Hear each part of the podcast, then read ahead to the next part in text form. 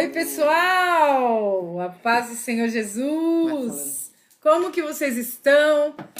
Bom, em um, em pleno uma segunda-feira maravilhosa dessas, um dia maravilhoso, um dia que o Senhor nos proporcionou, estamos sempre muito felizes de estar aqui, dividindo é, a palavra do Senhor, compartilhando a palavra do Senhor, aprendendo com as pessoas que a gente convida, as pessoas que aceitam o nosso convite é, que sempre estão aqui conosco, sempre estão é, prontos atendendo o nosso convite. E tenho certeza que cada encontro que nós temos aqui nas segundas-feiras é, é um aprendizado é impactante. Claro que a gente sente muita falta dos dias que a gente, né, dos anos que foram feitos presencial, mas agora nesse ainda é o momento de fazer assim, virtual, né?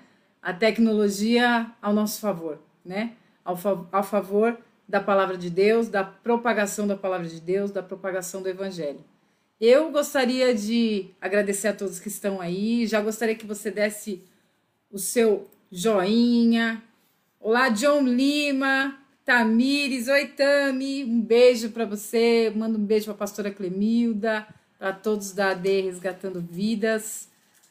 Já compartilha essa live, gente. Compartilha aí, manda nos grupos. Eu tenho certeza que hoje o Senhor vai nos ensinar algo muito poderoso da parte dele para nossas vidas. Ó, eu só vou colocar o tema aqui só para vocês sentirem. Ó lá, a mente de Cristo. Ah, é simples, é fácil. Hoje a gente vai aprender. Eu tenho certeza que você vai ouvir sobre a mente de Cristo de um modo que você não ouviu ainda. Tenho certeza disso. Já quero chamar o nosso convidado aqui. Nosso convidado já até deu uma a paz do Senhor aqui, ó. Olha o nosso convidado aqui, ó. Ele tá bem aqui, ó, gente. Jorge dos Santos, mas a segunda vertical já é sócio, né, da segunda vertical. Então, para nós da segunda vertical, ele é o Jorginho e eu quero já dar super a paz do Senhor. Seja bem-vindo! E aí, gente, paz do Senhor, boa noite a todos. Prazer Ai, estar aqui com vocês. Estou muito feliz. Confesso que, né? Graças a Deus. Tava falando com a minha esposa aqui quase agora, né? Falar assim na internet, diante de um monte de gente, né? Que a gente não tá vendo, que a gente não tá conseguindo enxergar. Eu gosto de falar olho no olho, né? E falar com pessoas que nós não estamos enxergando é bem difícil, é bem desafiador, mas eu estou extremamente feliz e motivado pelo que a gente vai falar hoje. Nossa, eu tenho certeza, como eu falei aqui antes de você entrar, que nós vamos ouvir sobre a mente de Cristo como a gente nunca ouviu. É, eu tenho certeza disso, que quando Deus. Ele, ele, ele, já, a gente já tinha conversado, né, Jorginho? Qual que é o é. tema? Você já tinha falado pra gente. Então, Deus já tinha ministrado no seu coração de entregar isso na segunda vertical. Então, pessoal, não deixa por nada esses minutos preciosos passarem sem você assistir essa live. E além de não deixar de, de, não deixar de assistir, você tem que compartilhar com alguém. Faça a sua parte. Entregue esse panfleto eletrônico, entregue esse folhetinho eletrônico. Tenho certeza que Deus vai falar o seu coração e o coração de quem você compartilhar. Ah, boa noite para o Dedé Lemos. Boa noite, pessoal. Tudo bom? ah, Senhor Jesus. Mais uma segunda vertical. Muito obrigado aí pela audiência. Muito obrigado por você estar tá acompanhando, né? A segunda vertical. Toda segunda-feira a gente traz um convidado diferente e com uma unção diferente, né? Que Deus dá para cada um e que você seja edificado através de cada segunda-feira, né? A segunda vertical ela não substitui uma igreja, viu, gente? Ela não substitui uma igreja, mas sim a gente ajuda de algum modo, tá trazendo a palavra de Deus, né? É, para não ficar somente na no domingo, né?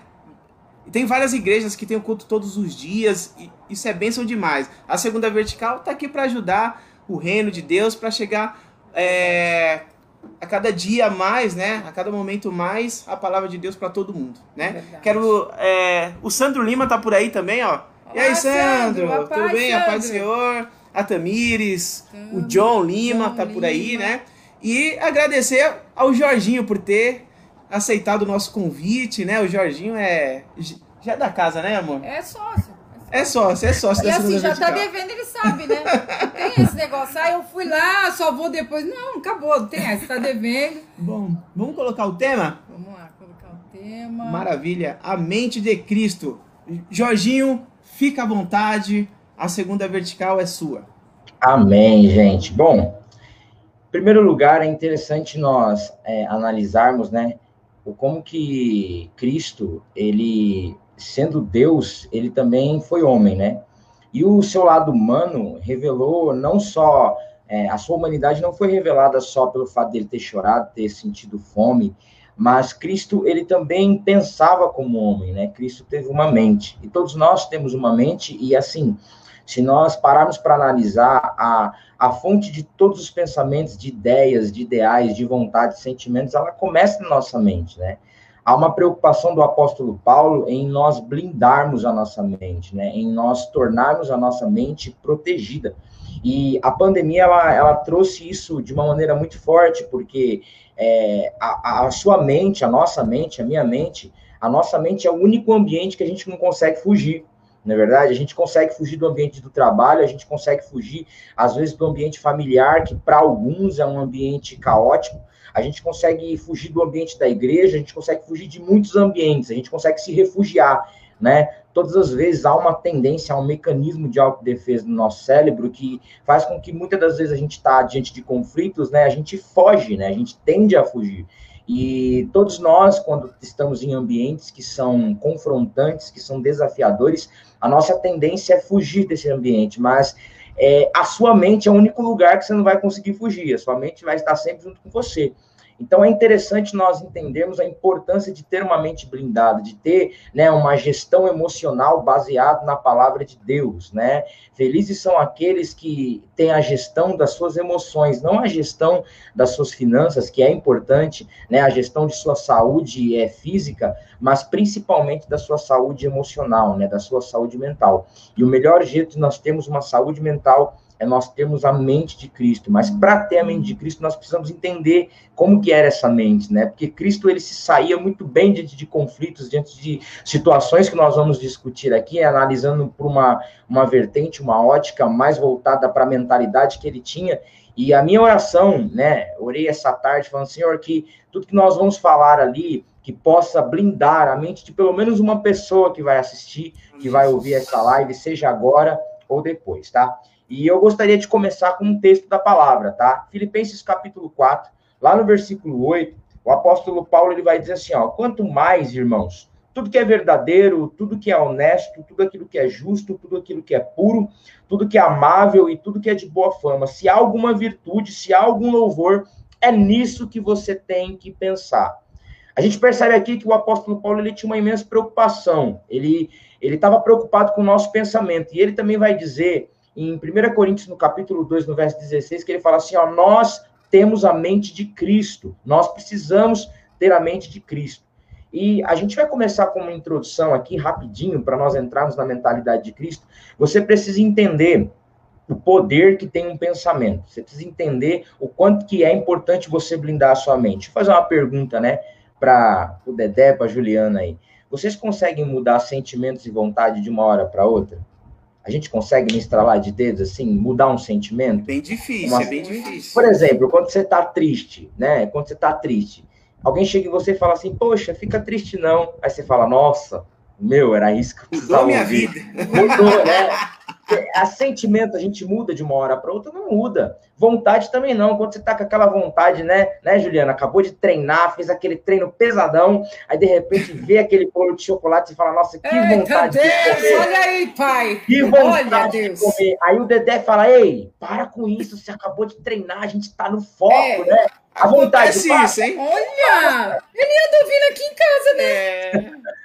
A vontade não passa, gente. O sentimento, sensação e vontade não passam de uma hora para outra. Você percebe que quando você mergulha em certos sentimentos, seja eles bons ou ruins, a gente não consegue mudar eles de uma hora para outra. Quando você está triste, não é simplesmente alguém falando que você ficar bem, que você fica bem. Quando você está cheio de medo, cheio de segurança, você não consegue simplesmente injetar coragem na sua veia e você ficar bem de uma hora para outra. Porque sentimento e vontade demoram um certo tempo para se tratar. Mas agora preste atenção no que eu vou lhe dizer. É, todo sentimento, toda vontade, ela é fruto, ela é resultado de um pensamento. Então, eu vou repetir: todo sentimento e toda vontade, ela é resultado de um pensamento. E sentimento e vontade a gente não consegue mudar num estralar de dedos. Entretanto, o pensamento a gente consegue. Então, aquilo que você pensa vai nutrir, vai alimentar, vai cultivar aquilo que você sente. Então, por isso que Paulo, ele não está preocupado em tratar vontade, preocupado em tratar sentimento, porque ele sabe que isso a gente não muda de uma hora para outra.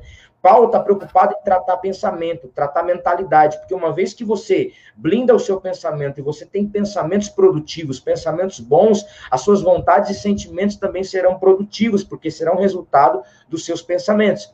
Agora, como que a gente pode ter um pensamento positivo, ou melhor, um pensamento é, baseado na palavra de Deus, sendo que a nossa mente é enganosa? Né? Eu quero falar uma frase que vai ficar o resto da sua vida. A sua mente mente. Tá? Ficou claro isso para você? A sua mente mente. A sua mente vai te enganar, seus pensamentos, eles vão te enganar. Eu quero deixar uma outra verdade aqui, uma outra bomba. A gente fala que nada é mais precioso do que uma consciência tranquila. Quem já ouviu essa frase? Quem nunca falou essa frase, né? Ah, eu quando tô de consciência limpa, mas a nossa consciência, na verdade, só é uma representação é, ótica e psicológica dos padrões morais que nós temos sobre nós mesmos. Então, se você pegar uma pessoa que aprendeu a vida inteira que é certo ela amarrar bomba no corpo e ela estourar um prédio ou um shopping em favor do Deus dela, ela vai fazer isso de consciência limpa. Todo mundo entende o que eu estou dizendo? Se você pegar um menino que foi criado dentro de uma família machista, aonde é, é para ele ele entende ser certo, ele descarregar todas as responsabilidades na figura feminina que tem em sua casa, ele vai ter uma esposa como uma empregada e ele vai fazer isso de consciência limpa, vai ser machista de consciência limpa, porque foi o padrão moral que ele aprendeu, foi a escola que ele teve. Então a consciência, ela é tremendamente enganosa. A gente pode muitas das vezes ter a consciência limpa diante de um monte de erro, diante de um monte de falta de conduta, defeito de caráter. Então, na onde a gente tem que se apoiar? Na palavra de Deus. E quando a gente se apoia na palavra de Deus, a gente passa a ter a mentalidade de Cristo, um pensamento blindado, baseado na palavra de Deus, tá? Então a gente precisa entender essa vertente de sentimento, de vontade. É, a Bíblia diz em Mateus capítulo 14 que Pedro, ele está andando sobre as águas. Todo mundo lembra dessa história, né? Vocês conhecem essa história? Jesus está andando sobre as águas e Pedro, com a sua ousadia, ele fala assim: Ah, Jesus, me manda ir ter contigo, se é o Senhor. Aí Jesus fala: Então chega aí, cara. E aí ele começa a dar uma, uma, uma andada na água, entendeu? Dá o primeiro passo, o segundo passo, e ele tá lá, uau, tô andando sobre as águas. Às vezes a gente, eu quem nunca ouviu uma mensagem que fala assim: "Ah, Pedro teve medo porque ele olhou para o vento", mas a Bíblia não fala que ele olhou. Se nós olharmos para a palavra de Deus, a Bíblia diz que ele sentiu o vento. E sentindo o vento, teve medo. Então, o que é sentir? Sensação. O que é o medo? O medo é um sentimento.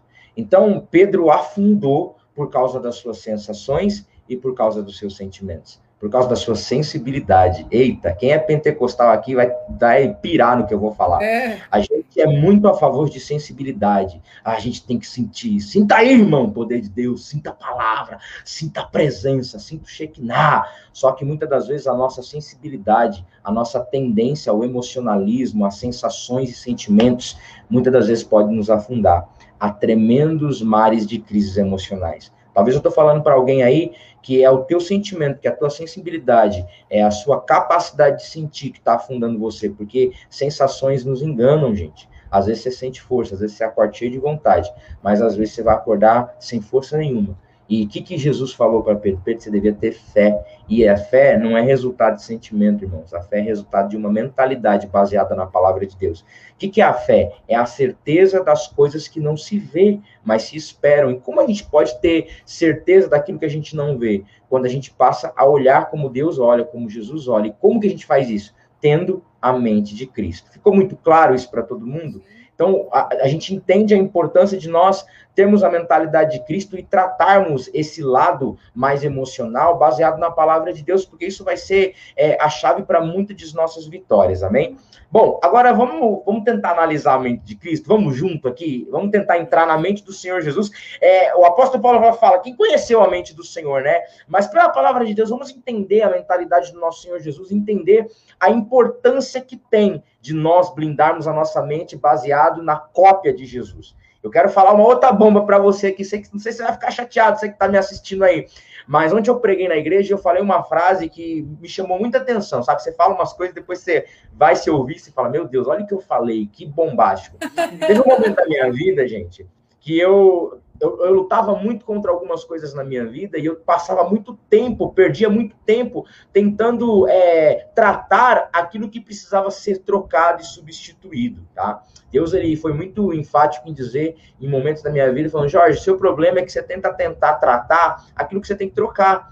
E eu perguntei, Deus, o que, que eu tenho que trocar? A sua mente, meu filho. Se você quiser, o sua mente, seu coração, eles vão te enganar. Agora, se você ter a mente do meu filho Jesus e o coração do meu filho Jesus, passar a copiá-lo, a ser igual a ele, vai ser muito mais fácil. Você vai fluir de maneira natural, sem precisar fazendo muita força para ser crente, irmão, mas sendo o resultado do que ele é. Jesus ele diz em João capítulo 15: Eu sou a videira verdadeira e vocês são os ramos. Se vocês estão ligados em mim, vocês vão dar bons frutos, mas não por causa de vocês, mas porque vocês estão enxertados em mim. Isso é muito poderoso, isso é muito transformador. E a frase que eu gostaria de falar, tem momentos na vida que a gente tem que tentar de parar ser a gente mesmo, né? Estou falando para alguém aí que está assistindo, que está ouvindo, então é bem simples. Para de tentar ser você mesmo.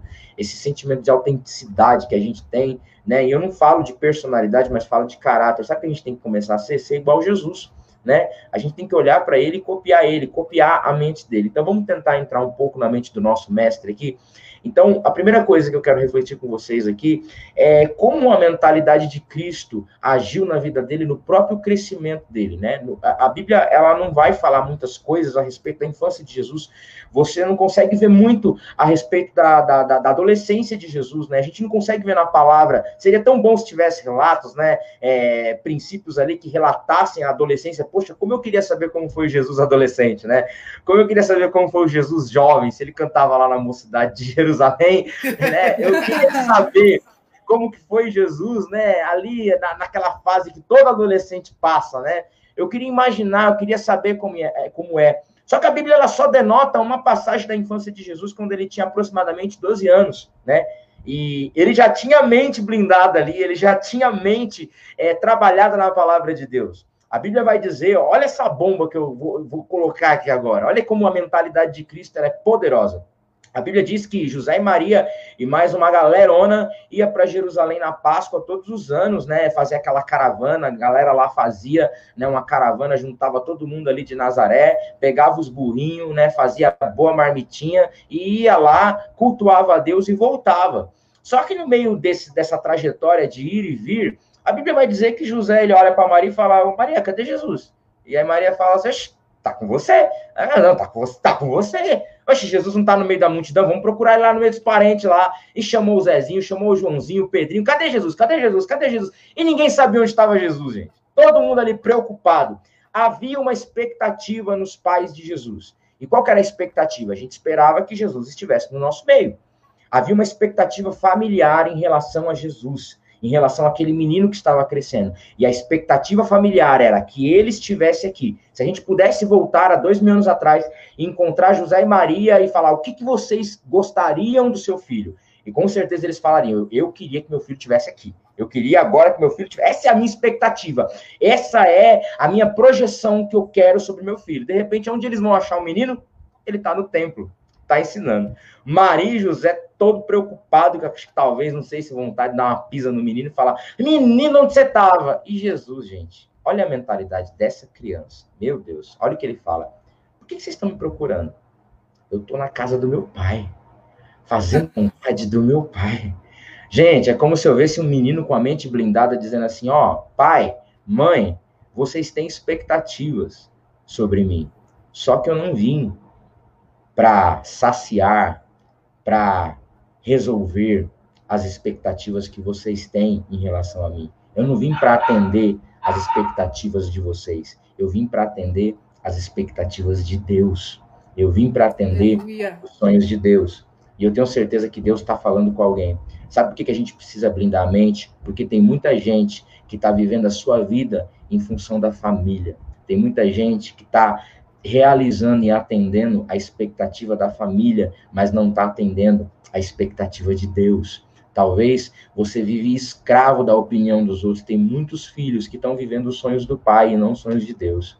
Tem muitos filhos que estão vivendo as expectativas da mãe e não as expectativas de Deus. Tem muito marido que está vivendo em função de agradar uma esposa e não está vivendo em função de agradar a Deus. Tem muita esposa que vive em função de agradar um amigo, o marido com medo de perder. Deixa eu te dizer uma coisa: você não vai perder sabe? Deus está falando com alguém aqui. Tem talvez pessoas que às vezes deixam de ter um momento com Deus, deixam de atender a sua expectativa com Deus para tentar atender as expectativas alheias, as expectativas de pessoas que o cercam. Ter a mente de Cristo é entender que você está nessa terra para atender as expectativas de Deus, os sonhos de Deus, as vontades de Deus. Você não é escravo da opinião alheia, você não é escravo da aprovação. Gente, sabia que tem muita pessoa, muita gente que vive a vida inteira para tentar superar, para tentar mostrar para o pai que consegue, para tentar mostrar para a mãe que conseguiu. Tem muita gente que vive a vida inteira para tentar mostrar para o irmão mais velho que conseguiu vencer, que conseguiu fazer, que conseguiu superar, porque viveu uma infância de fracasso, viveu uma juventude de fracasso e a vida inteira vive em função de tentar atender essa competição que tem dentro de si mesmo. Deixa eu te dizer uma coisa: Deus quer te libertar, blinda a sua mente, porque por trás de toda a família, de marido, de esposa, de filho, existe um Deus que tem sonhos para você e você só vai conseguir entender isso Aleluia. quando você blindar sua mente, quando você sair de casa, entender que você não está numa competição, você não está num ringue, você não está numa corrida contra seu irmão, você não está numa corrida contra sua irmã, você não está numa guerra onde você tem que superar as pessoas e mostrar: olha, pai, eu consegui. Ah, oh, mãe, eu consegui. Para com isso. Existe uma expectativa, existe um sonho de Deus para sua vida, e ele precisa blindar sua mente para te deixar livre, porque tem gente presa ao passado, tem gente que quer ficar superando para tentar atender as expectativas, querido. Seja livre. E como? Pela mentalidade de Cristo. Blinda sua mente e atenda às expectativas de Deus. Poderoso isso, né, gente? Aleluia, é, poderoso é, demais. A gente vive assim. E se a gente não tem a nossa mente blindada, a gente sempre vai viver uma vida de competição. Vocês lembram de Ana? Ana, ela, antes de ter o filho, antes de ter Samuel, a vida dela estava baseada em superar a Penina. Enquanto ela vivia essa mentalidade de tentar superar a Penina e tentar atender as expectativas né, do Eucana, e é engraçado que, assim, eu fico pensando que quando o Eucana tá vendo que Ana não tá comendo, ele fala assim, ô, mulher, por que, que você não tá comendo? Fala, ah, eu tô amargurada, não tenho filho, né? E ele fala assim, não sou eu melhor do que dez filhos? Sabe o que eu aprendo? Quem sabe Ana, ela estava tão complexada em achar que ela deveria dar um filho para Eucana, quando na verdade Eucana nem pediu nada disso, né? Você já conhece, conhece alguém assim? Que vive a vida inteira para tentar atender as expectativas dos outros, para tentar dar aquilo que as pessoas nem mesmo pediram sabe? E por que, que a gente vive assim? Porque falta em nós, eu não digo nem autoestima, mas uma estima do alto, sabe?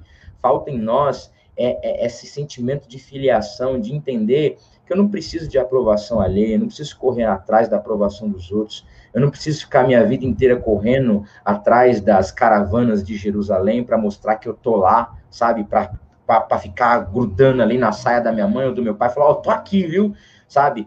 Porque ainda que meu pai e minha mãe possam me abandonar, o Senhor vai cuidar de mim, ter uma mente blindada, é entender que ainda que todos me esqueçam, eu tenho a certeza que o Senhor está olhando do céu para mim e está dando importância para mim. Você entendeu por que, que você tem que blindar a sua mente? Porque o seu crescimento como pessoa vai ser muito mais fácil. Você não vai crescer escravo, sendo nutrido pelas expectativas alheias. Você vai crescer sendo nutrido pelas vontades de Deus, pelas expectativas de Deus e pelos sonhos de Deus para sua vida. Poderoso isso, não é verdade? Poderoso, e, gente, poderoso. ó, quando vocês veem que tá encerrando meu tempo aí, vocês falam, viu? Se vocês quiserem falar não, A gente tem uma pergunta, tem uma pergunta para você aqui. Mas se for pergunta difícil, a internet vai travar, eu vou ficar assim parada assim, tá? Mas deixa eu dar a paz do Senhor aqui para essa galera. Gente, é um prazer ter todos vocês aqui conosco, assistindo essa live, sendo alimentados pela palavra de Deus, através da vida do Jorginho, um grande homem de Deus, sábio, que interpreta a palavra de uma maneira muito poderosa. Pastora Clemilda, um beijo para a senhora. Nós estamos com muita saudade. Olá, pastora Clemilda, pastor Adriano e toda beijo a família. Beijo vocês. Aqui, o olha, Miro, olha, tá olha quem tá. É, o Miro é a pergunta dele que eu vou fazer. Dil! Oi, Dil! Um beijo para você, um beijão. Deus abençoe. De Boston, hein? Diretamente. Adonias Rosendo, Deus abençoe. A Dil, ela, ela ela fala, ela fala o português assim, né? Ela aprendeu português. E ela falou assim: o jo... ele fala muito rápido. tá bom, vou tentar falar mais devagar. Mariana, Mari, um beijo para você, a paz. Francisco Mariana é minha esposa. Batista. Ah, Mari, aqui, ó. Ah, Mari, um beijo para você, Mari. Deus abençoe. Ô, Miro. Miro. Ô, Miro. Deixa eu, é, Miro. eu vou colocar a pergunta do Miro aqui. Miro colocou assim: Pastor, e quando estamos fora da igreja, mais firmados em Cristo, estamos bem? Qual a sua opinião? E complementando a pergunta dele, só a gente sabe quem somos em Cristo. E aí, pastor? Bom, vamos lá. É, em primeiro lugar, é, falando a respeito da mentalidade de Cristo, vamos tentar copiar Jesus, né? Vamos tentar copiar a mente de Jesus. É, a gente sabe, né, né, nessa era que nós estamos, tão fácil acesso à informação, todo mundo sabe que a igreja, como templo físico, não salva ninguém, né? Entretanto, eu não posso pegar uma abordagem negativa para justificar um comportamento negativo. Eu vou explicar isso com um exemplo. Eu não posso pegar uma meia dúzia de crente que está dentro da igreja, que vive uma vida de hipocrisia, e falar, tá vendo? Do que adianta estar tá na igreja e viver uma vida toda torta? Porque todo meio vai ter os frutos podres. Toda religião, todo trabalho vai ter um funcionário que não presta, todo lugar tem os seus frutos podres. Então eu não posso pegar ali algo negativo de uma, de uma situação positiva para tentar justificar um comportamento negativo da minha parte, tá? É, a gente estava até falando disso, inclusive, antes de começar a live, né? Sobre essa questão é, de, de estar na igreja, né? A gente precisa entender uma coisa bem importante, tá? Que essa frase que fala eu sou a igreja, ela é equivocada, porque não tem como eu ser igreja sozinho, tá? A igreja, ela é comunhão, né? A igreja não é a parede, a igreja são as pessoas, mas as pessoas que vivem em comunhão. Né? O escritor de Hebreus ele vai dizer assim: ó, não façam como a, a, os gentios ou como outros que deixam a sua congregação, né? Porque é importante nós estarmos juntos. Jesus ele, ele, ele estabeleceu um laço de comunhão tão poderoso na última ceia, e o que ele ensinou na última ceia não foi só a memória de sua morte, mas foi principalmente a partilha do pão que representava a comunhão. Tanto que quando o apóstolo Paulo vai falar, ele fala assim, ó, e o Senhor Jesus fazia, fazia em memória de mim o quê? E ele partindo o pão, deu graças. A Santa Ceia, o maior princípio da Santa Ceia, que às vezes a gente esquece, é a comunhão entre os irmãos, é o sentar na mesa, é o compartilhar, é o estar com os meus irmãos. Então, é, a igreja me salva? Não. Mas por eu ser salvo, eu vou estar em comunhão com a igreja entendeu? Então, por eu ser salvo, eu vou estar em comunhão com os meus irmãos. Por eu ser salvo, por eu entender quem é Cristo, por eu ter uma mentalidade de Cristo. Cristo ele ia à sinagoga, Cristo ele estava aos, nos templos orando, pregando, tendo comunhão, porque ele estabelecia laços de comunhão né? É importante nós termos no nosso momento de solitude, claro, é importante nós termos aquele, aquilo que Jesus fala, né? É, é, entra no seu quarto, fecha a porta e clama ao seu pai que está em secreto. É claro, nós não podemos basear nossa intimidade com Deus somente pelo coletivo. Existe sim um poder no individual. Entretanto, aquilo que eu vivo no individual, aquilo que eu vivo no meu quarto, vai resultar e vai despertar frutos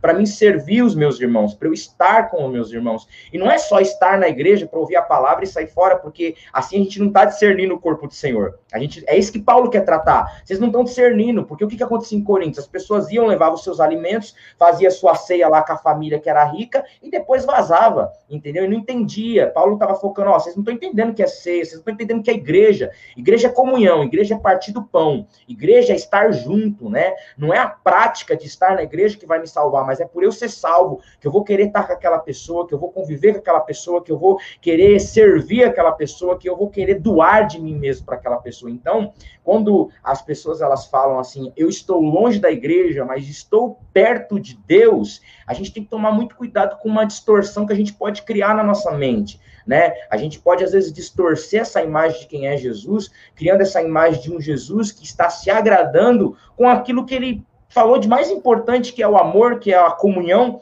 né? O Jesus mais focou sobre isso. Vocês percebem que os três anos e meio de seu ministério, ele não focou em falar em batismo com o Espírito Santo, não focou em falar em dons de línguas, dons de profecia, em todas essas coisas que nós julgamos ser tão importantes nos tempos de hoje. Ele, ele, ele julgou ser mais importante falar de amor, falar de comunhão, falar de servir uns aos outros, né? E aonde a gente consegue fazer tudo isso? dentro da igreja, né? É dentro da igreja que a gente consegue estabelecer essa comunhão. Tá respondido? Tá, aqui. Tá respondido. Tiver, aqui o Francisco. O Francisco, o Francisco colocou aqui: a questão não é de estar ou não dentro dela. Quando falamos em igreja, templo, estamos falando da comunhão e através dessa comunhão nos identificamos como cristãos. Sozinhos não temos como viver uma vida cristã. E é. assim, é. É, é, é, assim, e acrescentando que essa pandemia, inclusive, como a gente estava falando antes, antes de entrar no ar, a pandemia tornou as pessoas um pouco mais solitárias se acostumar com viver solitário. Então, não pense você que está nos assistindo, e eu, Juliana, também não penso isso, que também tem que ser para mim a palavra. Não pense que essa é, é, isso é uma voz de Deus para sua cabeça. Isso é a voz do inimigo, querendo te deixar soli, solitário, porque sabe que o coletivo, a comunhão com os irmãos, torna a igreja mais forte, torna os membros que estão ali mais fortes. Porque quando você fala de um assunto, você vive aquele assunto, você vive com aquele, com aquele povo, você se torna, se torna mais forte. Então, isso é algo que, trazendo para o meio. Um, ele, o, Jorginho ele falou meio mais didático, e eu vou falar no meio mais pentecostal. É o inimigo, sim.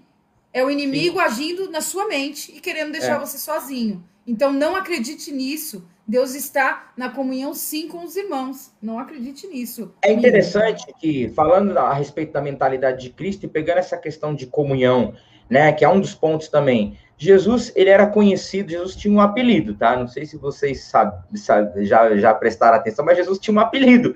Sabe qual era o apelido que Jesus tinha? Comilão e beberrão. E por quê? Porque ele comia muito e bebia muito? Não, porque Jesus sempre estava no meio da galera. Jesus sempre estava no meio das pessoas. Haja vista que o primeiro milagre público de Jesus foi em uma festa, gente, Caná da Galileia. Jesus era uma pessoa tremendamente acessível à intimidade. Ele era do povo. Era um cara que, embora tivesse seus momentos de solitude, de se retirar do monte, de buscar a Deus nos lugares secretos, né, nos lugares desertos, Jesus sempre estava no meio das pessoas. Jesus sempre procurava ter comunhão né? Tanto que os fariseus sempre falavam, falavam, o seu mestre come e senta com os pecadores, né? Porque ele era uma pessoa tremendamente acessível, porque o que, que ele queria mostrar? Comunhão, igreja é isso, é comunhão, é lidar, né, com as mazelas uns dos outros, é conviver, é servir, é a lição que ele deu na última ceia, de pegar uma bacia pegar os pés sujos dos discípulos e lavar. E ele falou: olha, aquele que quer ser o maior tem que ser o menor. É isso, gente. É isso, tá? E, e Jorginho, só um minutinho. É, até falar. que Jesus, ele poderia ter feito a, a obra sozinho, né? Ele tem esse poder para fazer sozinho a obra, né? É. Mas não, ele chamou 12, né? 12 discípulos para acompanhar ele, né? Torta, então, né? Ninguém pode andar sozinho, e né? Só, Ninguém só pode... os bons da cabeça, ele chamou. Só, só os zoados, só os. Só os problemas. Não, eu, eu, costumo pensar que o time de Jesus tinha tudo para dar errado, sabe? Quando vai fazer. Sabe, Jesus não escolheu Messi, Neymar, Provável. o time dos improváveis. Não, ele pegou o sem perna, o manco, ele pegou o cara que nunca jogou bola na vida e, e, e ganhou, né? E ganhou. Verdade. E, gente, falando nessa, e falando nessa questão da mentalidade de Cristo, né? Falamos do crescimento dele, da comunhão e da blindagem da mente dele. E eu acho interessante como a mente de Cristo também, é, querendo ou não, né, a gente sempre vai ter um momento sozinho, né, todos nós. Quer seja sozinho no meio das pessoas e quer seja sozinho, literalmente sozinho, porque às vezes tem gente que está no meio de um monte de gente, mas está sozinho, né, sozinho na mente. Então, até Jesus teve o seu momento de solidão, e nesse momento de solidão, a Juliana falou aí, né, o, o capiroto, ele veio, né, e Jesus, é, ele, ele veio, né, para ser tentado também. Jesus passou 40 dias ali no deserto e a mente dele também estava blindada. Que mente poderosa. Eu quero tentar mergulhar um pouquinho na tentação, porque eu acho que eu acho que eu, será que eu sou o único que sou tentado aqui? Eu acho que não, né? Acho que todo mundo passa pela tentação, todo mundo passa pelo deserto da aprovação. E aonde o inimigo vem? Na sua mente. Ele começa aqui, ó. Ele começa no pensamento.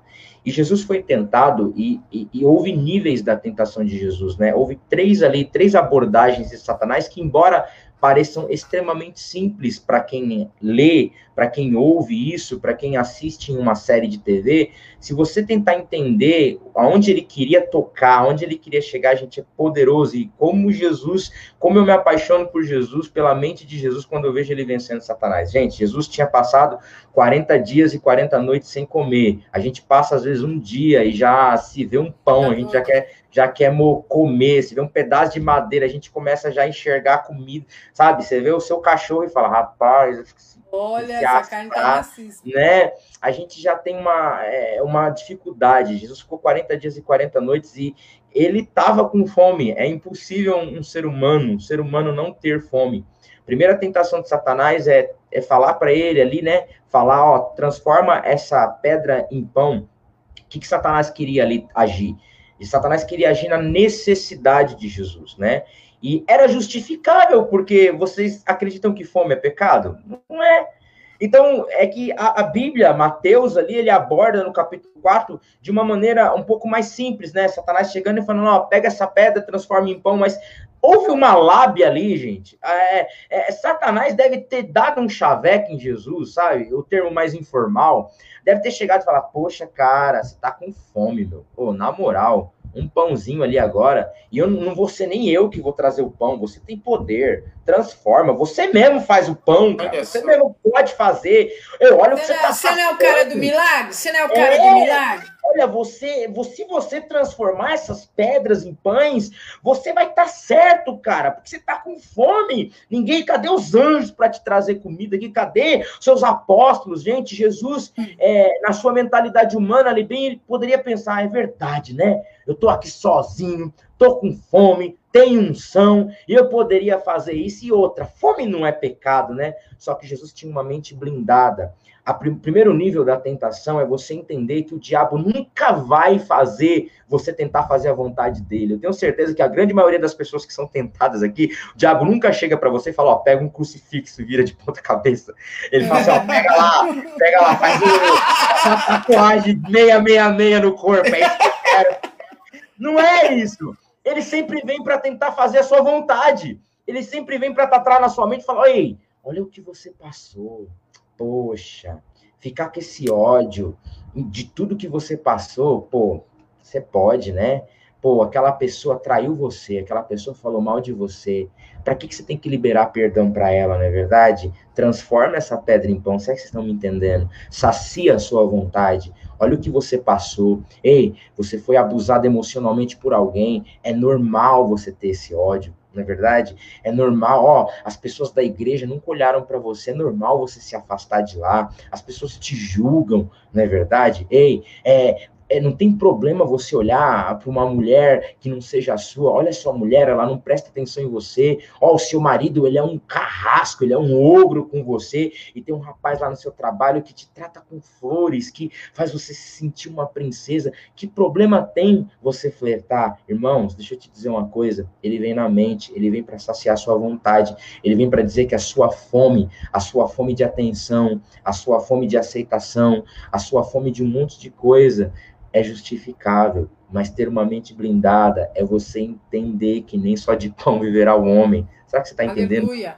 nem de aceitação viverá uma mulher, nem só de elogios viverá um homem, nem só de um aplauso vai viver uma pessoa, mas de toda a palavra que sai da boca de Deus. Yeah. Deixa eu te entender, deixa eu falar uma coisa, ter a mente blindada em Jesus, ter a mente de Cristo, é você entender que as tentações vão vir, em que elas vão exaltar as suas vontades, vão dizer que, cara, você pode fazer isso porque você merece, mas é você olhar para dentro de si mesmo e falar, Senhor, a minha mente está blindada na tua palavra, eu tenho a mente de Cristo, e ainda que todos lá fora justifiquem fiquem, ainda que todo mundo possa falar que está certo o que eu vou fazer, a tua palavra fala que não é. Então eu vou permanecer firme, porque a minha mente está blindada. Primeiro Glória local, Satanás, gente. Primeira porrada no queixo. Só que Satanás ele tem o um segundo nível. Aí agora ele vem e quer agir aonde? Não é mais na necessidade. Ele vem e fala assim: ei, então faz o seguinte. Vai lá no monte, né? Ele levou Jesus no monte e falou assim: se você se jogar, os anjos vão vir ele está querendo agora falar do cuidado de Deus. Ele está querendo entrar na mente de Jesus, dizendo assim: ó, se você passar por alguma coisa, Deus vai cuidar de você, gente. Isso é muito poderoso. E Jesus ele não cede, Jesus não cede à provocação, porque o segundo nível da estratégia do inimigo é tentar colocar à prova o cuidado que Deus tem por você, é tentar chegar diante de você e falar assim, ó, se você passar pela prova, Deus vai cuidar de você. Gente, sabe o que eu gosto de pensar? Se Jesus tivesse pulado, talvez os anjos não o segurariam, porque isso ele teria cedido à tentação.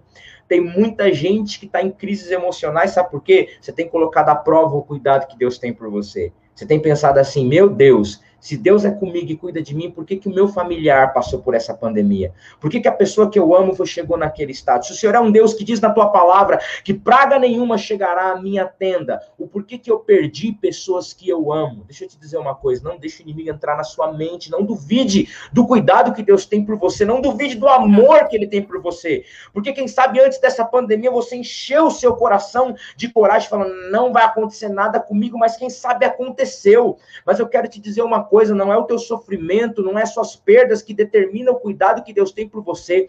O maior cuidado que Deus tem por você foi representado numa cruz do Calvário, de ele ter submetido o filho dele na cruz. E o maior cuidado que Deus tem é a certeza de saber. Aleluia!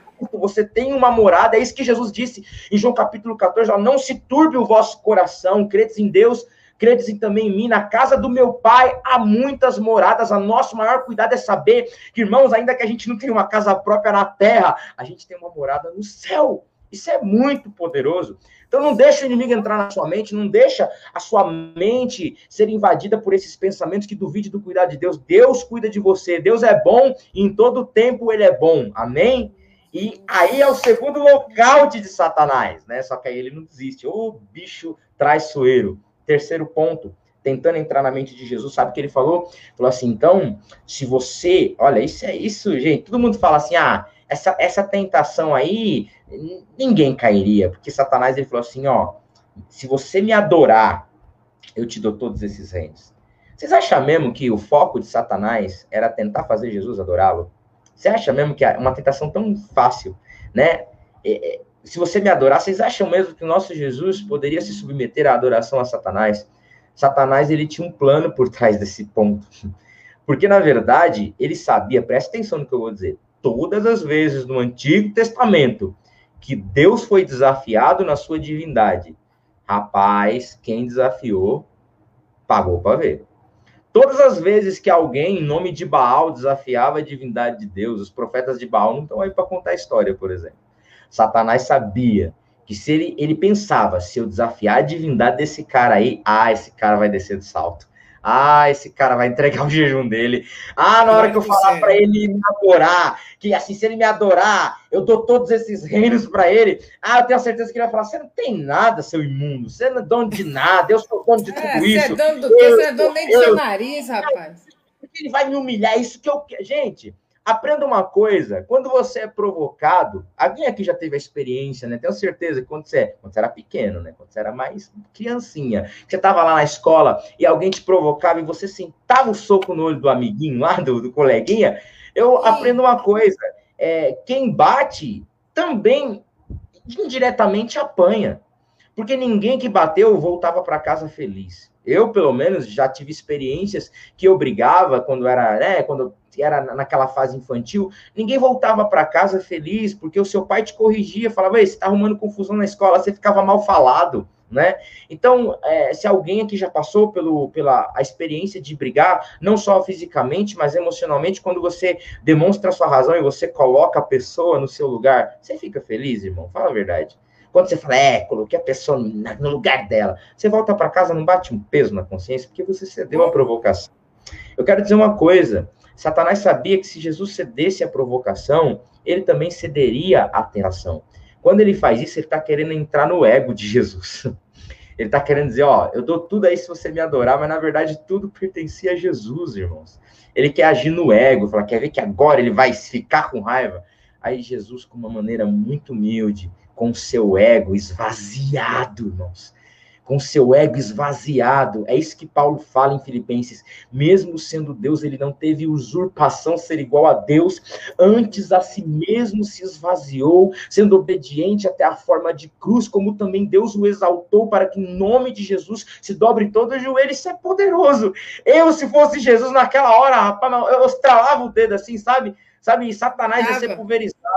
Mas Jesus, com uma humildade tremenda, e fala: somente ao Senhor teu Deus adorará. Mas ele também é Deus. Mas naquele tempo, naquele momento, ele manifesta a sua humanidade, a sua mente blindada. Ele tinha razão, mas ele escolheu não manifestar sua razão. Gente, esse é o nível top power de você entender a mente de Cristo. Você entender que Satanás ele vai tentar agir no seu ego, ele vai tentar agir na sua razão, ele vai tentar, às vezes, desmerecer para que você cresça, sabe? É para que você se infle, para que você se encha de si mesmo e falar: ah, eu vou vencer, eu vou conseguir. Quem é essa pessoa para falar assim comigo? E é nesse momento que, quando você tem uma mente blindada, quando você é, você na verdade não precisa provar que você é. Você prova que você é, não falando, mas se tornando, sendo no seu comportamento. Deixa eu te dizer uma coisa: tem muita gente aí que está tentando provar o que é na fala, no grito, na porrada. Você não precisa provar para ninguém quem você realmente é. Blinda sua mente hoje em Jesus.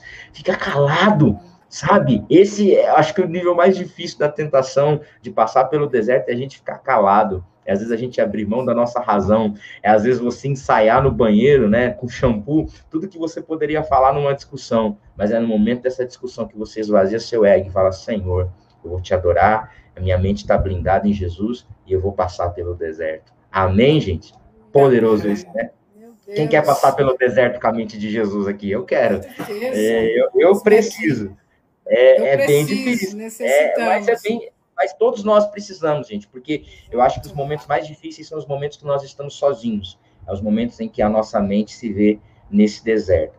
Gente, eu parto para a conclusão, não sei se tem alguma pergunta, se tem algum comentário, mas eu, o que eu acho interessante é como a mente de Jesus, ele agia nos relacionamentos com as pessoas, sabe? Porque essa é uma das partes importantes também, porque ninguém é uma ilha, né? Todo mundo aqui se relaciona com alguém, né? Se relaciona com alguém no casamento, se relaciona na família, com filhos, pais, se relaciona no trabalho, na igreja, né? Que acho que acredito que 95% aí do público que está assistindo talvez faça parte de uma igreja, e é muito difícil lidar com gente, não é verdade?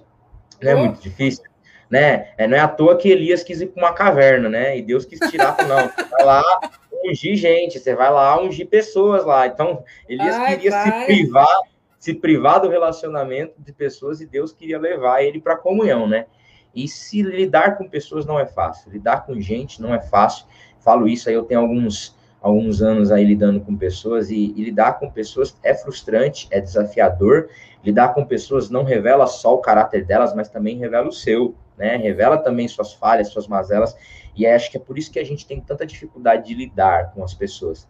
Só que Jesus, gente, tinha uma mente tão poderosa que a forma que ele lidava com as pessoas é extremamente poder, é, é lindo, é, é, é inspirador. Eu, o que eu gosto em Jesus, o que eu acho legal em Jesus, é que Jesus trazia calma diante dos conflitos das pessoas, sabe? Ele trazia paz. Eu preciso que você escute isso com muita atenção, que você precisa ter isso na sua vida, ter uma mente de Cristo é você não perder a sua cabeça por causa de notícia ruim, sabe? vou repetir. Ter a mente de Cristo é você não perder sua cabeça por causa de notícia ruim. E ao invés de você transmitir desespero, você transmitir paz. Tá claro isso que eu estou dizendo? É, lembra de João, capítulo de número 8, se eu não me engano, quando levam a mulher adúltera até Jesus, né? Essa passagem é uma passagem conhecida. E, gente, tenta imaginar aquela passagem, tenta, tenta entender. A Bíblia vai dizer que Jesus estava lá ensinando as pessoas, de repente chega um escândalo. Já, já viu barraco? Todo mundo já fez parte, já, já ouviu um barraco? É um, foi um barraco, um barraco, toda uma gritaria, fariseu gritando, vai morrer, vai morrer. A mulher foi pega no adultério, foi jogada lá no chão diante de Jesus. E a Bíblia diz que houve toda aquela acusação, e sabe o que Jesus estava fazendo, gente? Escrevendo na areia. Isso é muito louco, porque eu tento entrar naquele conceito, eu tento entrar naquela história, eu fico imaginando os fariseus gritando: vai morrer, eu sabia. E acho que tinha alguém que amava aquela mulher lá, sei lá, quem sabe tinha a mãe dela lá chorando. Minha filha, o que você fez? Você vai morrer. As pessoas que amando, que amavam ela, preocupadas, achando que ela ia morrer. A mulher desesperada, porque de um lado tinha um povo que odiava e estava querendo matar, do outro de um lado tinha um povo que talvez era um povo neutro, mas que falava, ah, eu sabia, tá vendo? Quando eu via ela saindo à noite, né? Todo aquele alvoroço, aquele barraque, mãe gritando, quem sabe meu irmão falando, faz isso não. Aquela situação desesperadora. E só tem uma pessoa naquela história. Só tem uma pessoa que tá literalmente de boa. Só tem uma pessoa que está transmitindo tranquilidade ali, Jesus. Escrevendo na areia, eu acho que aquela mulher olha para ele e fala: esse cara tem alguma coisa diferente que está todo mundo preocupado, desesperado, é, espantado, escandalizado com o que eu fiz. Ele é o único que está transmitindo paz. Ele é o único que não teve o seu estado emocional abalado diante do meu escândalo.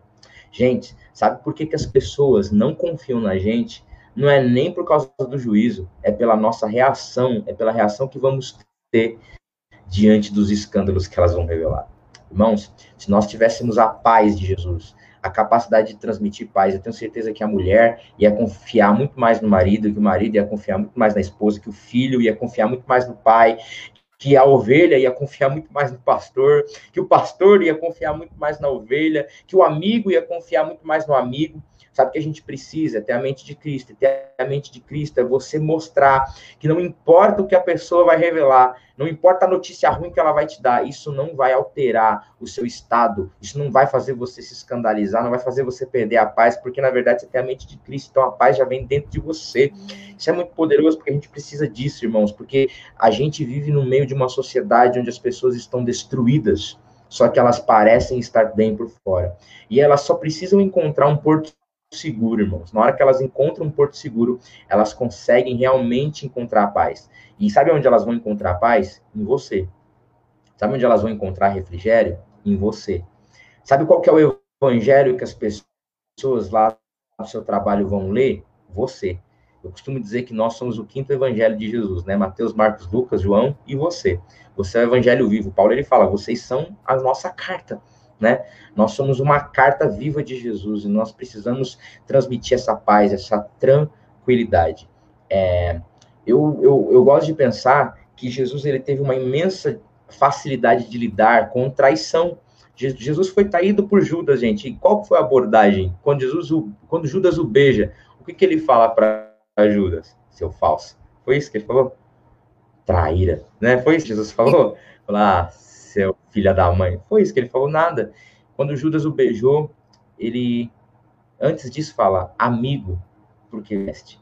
Porque Jesus, com uma mente blindada, tratava falsidade e traição com amizade. Porque quando ele era amigo, ele, na verdade, estava mostrando o que realmente ele era, sabe? Problema é que a gente responde patada com patada, traição com traição, mentira com mentira, acusação com acusação. A gente precisa entender que a mente de Jesus, ela não é um espelho. Sabe o que é um espelho? O espelho reflete aquilo que é transmitido. A mente de Jesus era como se fosse um copo de vidro. Sabe a diferença de um espelho para um, um, vidro? É que o espelho ele vai refletir a imagem daquilo que está à frente. O vidro ele mostra o que está dentro, sabe?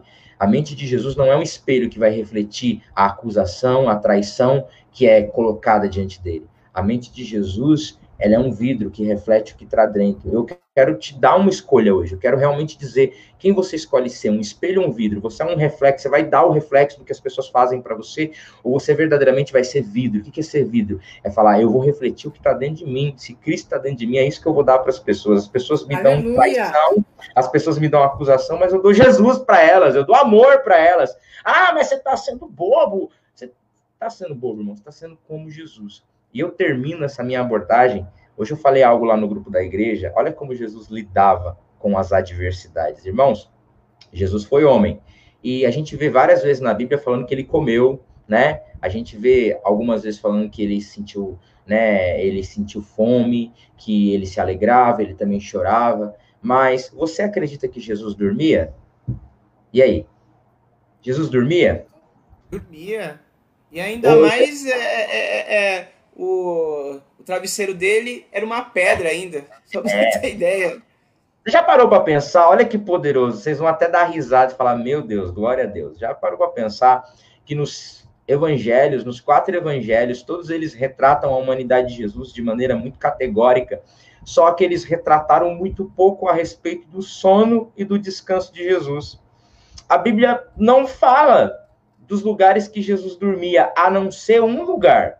A Bíblia não fala da onde Jesus deitava, da onde Jesus dormia. O único texto que mostra Jesus dormindo, sabe onde era? Numa tempestade. Num é, barco. Numa tempestade. numa tempestade. Vocês conseguem entender a preciosidade disso? O único texto que vai falar do sono e do descanso de Jesus era dentro de uma né? tempestade. Gente, é muito poderoso. O tanto que ele se preocupava, né? Vai ver, o tanto que ele se. A que ele ficava a noite falar... sem dormir preocupado, né? A Bíblia podia não, falar que Jesus. A pessoa dormir numa tempestade, então no restante, filho. Olha a mente só... desse cara, gente. Esse cara, ele, ele, Deus, ele é, é o cara que eu quero ser, porque é, é, ele está mostrando que na tempestade ele conseguiu dormir, ele conseguiu descansar. Tem gente que olha e fala: ele, se Jesus estivesse agora sendo analisado pela ótica do nosso cristianismo e nós tirássemos que ele é Jesus, falasse, ó, um cristão dormiu na tempestade, você ia falar: nossa, que cristão negligente. Meu Deus. Ah, esse precisa se esforçar, né? Só que Jesus dormiu na tempestade. Olha a mente que esse cara tem. Esse cara mostrou pra gente, esse Senhor, o nosso Deus, o Senhor dos Senhores, o Rei dos Reis, mostrou que no seu momento de descanso, o seu momento de descanso era na tempestade, irmão. Era na tempestade. Ter a mente de Cristo, meu querido, é você estar tá agora na sua casa, nessa tempestade que você está enfrentando, seja qual ela for, seja financeira, emocional, espiritual, é você entender, a minha mente é de Cristo, então tá Aleluia. tudo açoitando, mas eu estou descansando. Meu Deus, meu Deus. Nossa, é engraçado porque assim, é, quando a gente. As portas se fecham, as janelas se fecham, tudo se fecha, irmão. A gente se desespera, a gente fala, meu Deus, e agora? É, a, a tempestade está vindo, eu preciso tirar essa água do barco, eu preciso içar as velas, eu preciso remar. Mas ter a mente de Cristo é você entender que tem coisas na sua vida que você não tem o poder de fazer. Em nome de Jesus, escute essa palavra, porque Deus está falando com pessoas aqui. Existem coisas na sua vida que você não tem o controle de mudar, que você não consegue. Você só pode, nessa situação, ter duas escolhas: ou você se desespera, ou você cansa a sua vida, ou você se martiriza, ou você confia e descansa em Deus.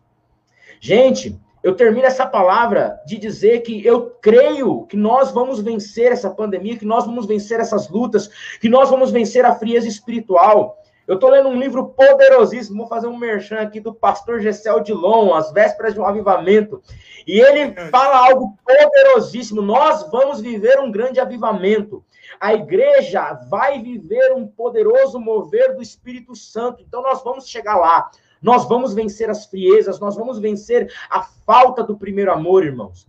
Só que nós temos duas escolhas. Nós podemos chegar lá castigados, cansados, ou nós podemos chegar lá descansados. A Bíblia diz em Atos capítulo 12 que Pedro ele foi preso. E ele entrou naquela prisão, Dedé, com uma capa. E a igreja estava orando por ele. E quando o anjo foi libertar ele, Pedro se levantou, só que o anjo ele foi muito enfático em dizer, fala, Pedro, volta e pega a sua capa que está no chão. Sabe que Deus estava querendo mostrar pela essa abordagem daquele anjo? Ele estava querendo dizer assim, ó, da mesma forma que você entrou nessa prisão, você vai sair. A prisão não vai tirar nada de você. A prisão não vai tirar tua roupa, a prisão não vai tirar o seu estado emocional, a prisão não vai castigar você. Você vai sair da mesma maneira que você entrou. Você entrou com capa, você sai com capa. Irmãos, eu quero dizer uma coisa: as tempestades, ela arranca muita coisa da gente, ela cansa. O meu, minha preocupação não é com você vencer, porque vencer eu sei que você vai, porque nós somos mais do que vencedores. A minha preocupação é como que você vai estar depois que você vencer. Se você vai estar castigado, se você vai estar cansado, se você vai estar com a sua mente turbilhada, porque tem vitória, já viu vitória que a gente comemora chorando? Porque foi tão difícil, porque a gente ficou tão preocupado, porque nós passamos horas e horas, perdemos horas de sono preocupados, e a gente no final a gente vence, mas só Deus sabe como você ficou. Eu quero profetizar que quem sabe quem está me assistindo, seu casamento vai ser restaurado, seus filhos vão ser restaurados. Só que você tem duas escolhas. Você pode ter a sua mente e você chegar no final disso tudo castigado e cansado, sofrido, machucado, sabe? Porque apanhou da vida. Ou você pode chegar no final dessa prova descansado, parece que você veio de um spa, sabe, de um spa espiritual, que é ter a mente de Cristo e entender que ele te dá a capacidade de descansar no meio da tempestade. Você precisa hoje blindar sua mente. Você precisa hoje, quando terminar essa live, eu faço um desafio para você. Quando nós terminarmos, eu convido você a dobrar os seus joelhos no chão. Eu convido você, aonde você estiver, você falar, Senhor, de tudo que eu quero que o Senhor troque na minha vida, a primeira coisa eu quero que o Senhor troque a minha mente. Eu quero que o Senhor blinde a minha mente com a mentalidade de Jesus. Eu quero ser como ele. Eu não quero atender as expectativas alheias. Eu quero atender as suas expectativas. Eu quero vencer as tentações. Eu quero vencer os meus momentos sozinhos que às vezes me afundam. Como o Senhor venceu no deserto, eu quero vencer. Eu quero, Senhor, aprender a transmitir paz para as pessoas. Eu quero aprender a transmitir é, amor diante daqueles que me acusam. Eu quero é, mostrar o que eu tenho por dentro e não ser um reflexo do que as pessoas transmitem por fora. E acima de tudo, eu quero aprender, Senhor. Me ensina a dormir na tempestade. Me ensina a descansar na tempestade. Deixa eu dizer uma coisa, Dedé. Se eu falasse para você agora aí, ó, que tem alguém na porta da sua casa, Deus o livre, tá?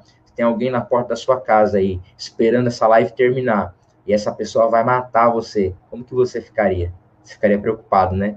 Se eu falasse para você que você tem 30 minutos de vida, o que, que você ia fazer? Eu tenho certeza que você ia tentar fazer muita coisa, mas você ia ficar muito preocupado.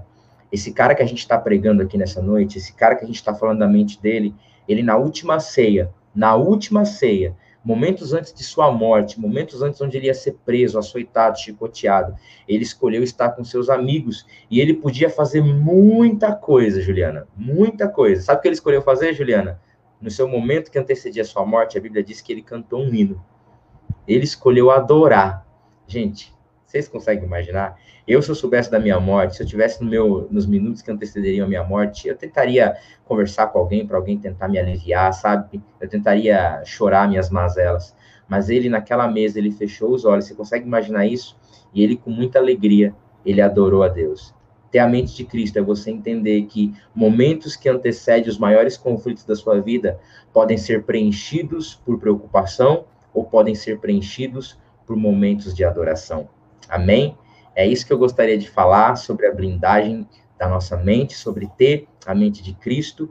Eu espero que tenha edificado aí a vida de quem assistiu. Eu espero que a gente saia aqui com esse capacetão aí, que é a mente de Cristo, e que a gente possa ser renovado aí pela palavra de Deus, viu, gente? Muito obrigado, né? De verdade por tudo aí. Não sei se tem pergunta, espero que não.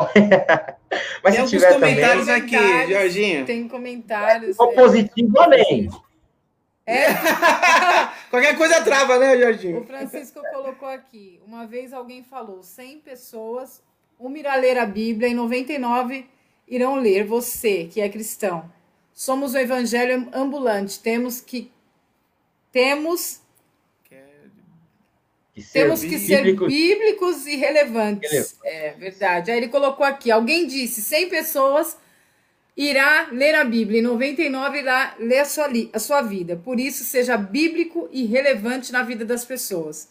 Pastor Leandro, Pastor, pastor Lê. Paz, pastor, manda um beijo para a pastora. É, o primeiro dia de vida do homem foi no, set, no dia, foi no sétimo dia da criação, ou seja, no dia do descanso de Deus. Essa é a nossa origem. Poderoso. O homem foi criado no sexto dia e o primeiro dia de vida foi no descanso de Deus. Olha isso. Olha só. É, é, é Deus, é, Deus é, é, é, e você assim, como, como a gente começou a falar na, na live, que a gente ouvir sobre a mente de Cristo de uma forma que a gente nunca ouviu. Talvez alguém que está aí desse lado ouviu já, mas não desse jeito. Eu tenho certeza que não foi dessa maneira. Então, por isso que a gente não pode perder é, quando a gente tem possibilidade de ouvir a palavra de Deus, seja ela através de uma live, seja ela através de alguém que for na sua casa, bater um papo com você e de repente a conversa vira um culto. Seja como for, não perca a oportunidade, porque assim como o, o Jorginho falou, ele, se a gente tiver só 30 minutos de vida, o que, que poderia nos acalmar, né? A gente saber que Jesus, que passou por tantas coisas ainda muito mais. Ninguém passou pelo que Jesus passou aqui na terra de sofrimento e ele ainda conseguia descansar. Ainda mais no meio das coisas mais difíceis. Então, realmente, ter a mente de Cristo são para pessoas que realmente se negam, se colocam lá embaixo e colocam o ego de Cristo dentro delas, porque o ego de Cristo ele não é abalado, o ego de Cristo não precisa ser massageado, não precisa ser elogiado como o nosso. Então, por isso que o diabo vem e, e massageia nosso ego, elogia, para que a gente se infle e fale: é isso mesmo, eu tô certo, eu vou fazer, porque eu mereço, eu, eu mereço. Vocês não sabem que eu já passei, né? Então, o ego de Cristo ele não precisa disso, por isso da mente dele, porque o ego dele não precisa de nada disso. Quando a gente coloca a nossa mente realmente em Cristo, a gente tem. É, com a mente vem o ego, vem tudo junto e a gente fica blindado, né? Exatamente. Verdade. Jorginho, muito obrigado, Jorginho, por mais um dia aí na segunda vertical. É... Só fazer um rápido. Sim. Eu lembrei aqui agora. Eu, eu, não, eu não eu particularmente me concentrei aqui, né, de, de, de falar e aqui com vocês e eu não prestei atenção, né, não, não consegui ver os comentários ou as pessoas que estão assistindo. Mas eu acredito que isso vai alcançar muitas pessoas. Eu acredito nisso.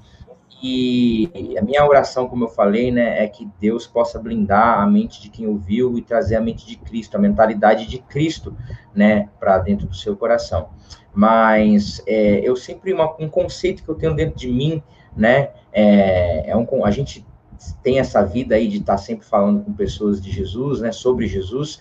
E uma coisa que eu percebi é que o que, o que transforma a nossa vida não é o conhecimento, né? A, a filosofia defende essa linha de pensamento de que o conhecimento liberta, entretanto, falando de cristianismo, o conhecimento não liberta. O que, o que vai libertar a gente é o que a gente ama, é o que a gente decide viver, né? Não é o quanto que você conhece da palavra, mas o quanto que você pratica da palavra, né? Então, é, vocês, aqueles que estão assistindo, tiveram acesso a um conhecimento, vocês conheceram uma verdade, né?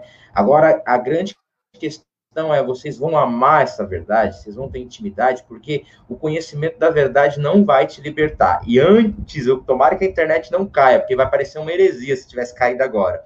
Aí você fala, mas Jorge, João capítulo 8, a Bíblia vai dizer assim, Jesus ele fala lá no versículo 32, conhecereis a verdade e a verdade vos libertará. Como assim? Então, o conhecimento da verdade não vai me libertar? O nosso conceito, presta atenção no que eu vou explicar aqui agora. Isso aqui Deus falou comigo ontem, em oração. O nosso conceito de conhecimento, o verbo conhecer para nós ocidentais, né, é bem diferente, né? A gente chama conhecimento, conhecer da que a gente acredita ser, é o acesso à informação. Mas quando nós olhamos na Bíblia, o verbo conhecer, né, é bem diferente dessa vertente de pensamento. Porque quando a Bíblia fala de conhecer, por exemplo, em Gênesis capítulo 4, quando a Bíblia diz Adão conheceu a sua mulher, o que, que Adão fez com a sua mulher? Adão chegou lá e cumprimentou e prazer, sou Adão. Não, ele teve uma relação de intimidade de amor. O verbo conhecer na Bíblia, no hebraico, é, o, é a palavra yadá, que significa uma relação de intimidade de amor. Quando Jesus ele está querendo dizer ali, ó, conhecereis a verdade, a verdade vos libertará. Em outras palavras, ele está querendo dizer assim, ó, se você tem intimidade com a verdade, se você amar a verdade, se você tem uma relação de intimidade com o que você está ouvindo, isso vai te libertar. Então, você ouviu uma verdade. Então, você pode simplesmente só saber dessa verdade, ou você pode ter essa intimidade com essa verdade. Você pode abraçar ela, falar, eu amo essa verdade, eu quero ter intimidade com essa palavra. E isso sim vai trazer transformação para nossa vida e trazer blindagem, viu? Bom, era isso. Deus. É isso aí, Jorginho. Vamos praticar esse exercício, né? De ter a mente de Cristo, né? Que eu, eu, eu acho que você tem que praticar isso, né? Para você conseguir ter essa mente de Cristo, né? E acabando agora a segunda vertical, a gente poderia ficar mais tempo ah, aqui, né? foi muito boa essa live, foi muito Podia boa. Podia estar ali nos 10 minutos só, só pra gente, né? Meu Poxa, Deus. foi muito bom, Jorginho. Mas é bom que Obrigado. aí o Jorginho sabe, você sabe já, né? Já, já, tá já vou te colocar no WhatsApp a data, a próxima data, tá bom? Pode ficar à vontade, é, é um prazer. a Juliana tá colocando também os videozinhos, Sim. né, semanais ah, aí. O Jorginho colocou um vídeo e eu vou colocar. O Jorginho mandou vários vídeos no grupo, vou colocar mais vídeos, mais pensamentos compartilhados, né? Pensamentos sobre Cristo compartilhado através de videozinhos pequenos. E também, se você viu lá na rede social e quer o link dele, quer o vídeo para você, eu mando.